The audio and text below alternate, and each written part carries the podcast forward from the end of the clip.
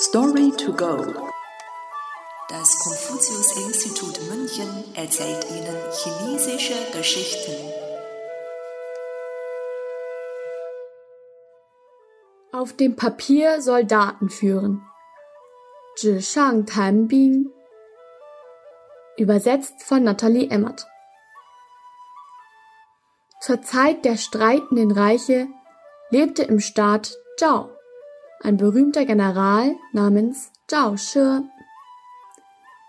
Dieser hatte einen Sohn namens Zhao Kuo, der es liebte, Bücher über Kampfstrategien und Kriege zu lesen. Wenn es um das Führen von Kriegen ging, wusste Zhao Kuo sogar besser Bescheid als sein Vater. Viele hielten Zhao Kuo für sehr talentiert. Doch Zhao Shi war überzeugt, dass sein Sohn nur über Strategien reden konnte. Um wichtige Entscheidungen zu treffen und Verantwortung zu übernehmen, bräuchte Zhao Kur Erfahrung. 260 Jahre vor unserer Zeitrechnung attackierten Soldaten des Qin-Staates den Zhao-Staat.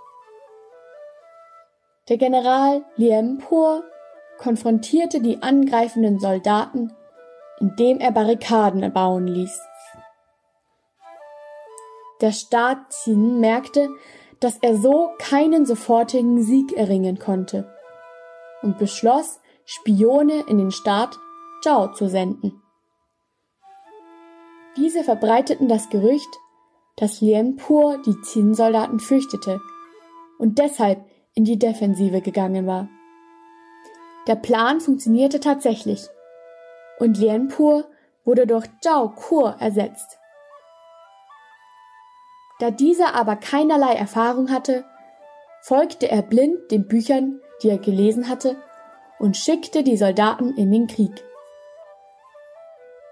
Diese wurden schnell von den gegnerischen Soldaten umzingelt und hatten keinen Zugang zu Nahrung und Wasser. Zhao Kur versuchte die Mauer aus Qin-Soldaten zu durchbrechen wurde dabei aber von einem Pfeil tödlich verletzt.